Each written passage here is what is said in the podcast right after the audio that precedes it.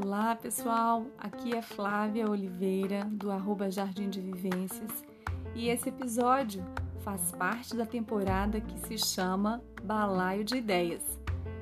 E como eu já apresentei para vocês no, no episódio anterior, são reflexões, conversas bem rapidinhas para acompanhar aí o nosso ritmo de férias.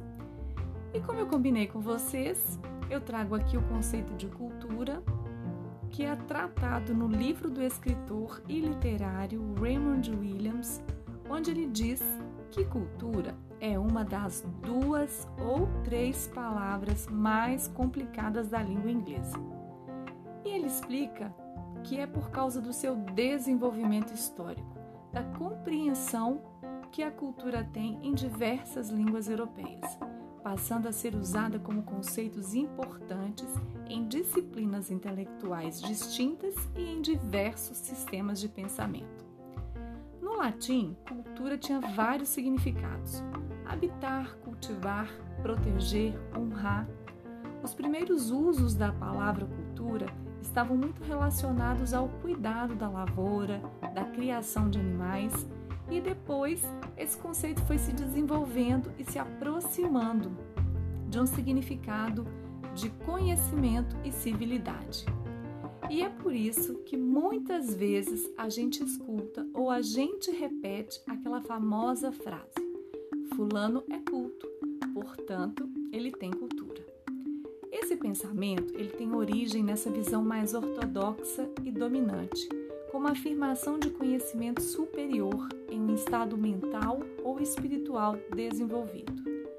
Mas o uso moderno da palavra nos trouxe outras compreensões de cultura, assim mesmo como práticas culturais, cultura como um modo particular de vida, quer seja de um povo, de um período ou de um grupo social.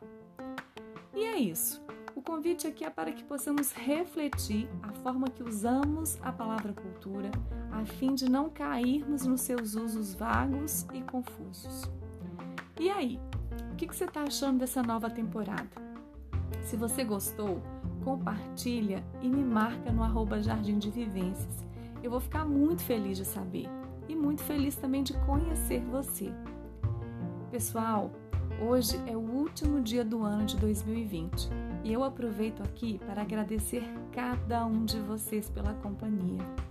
De julho para cá foram quase 500 downloads, ouvintes das mais diversas idades e países: Brasil, Estados Unidos, Reino Unido, Irlanda, Portugal, Rússia, Alemanha, Singapura.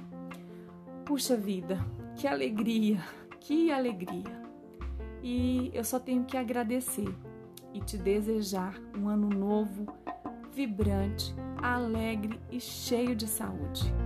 Eu te encontro na próxima semana. Um beijo!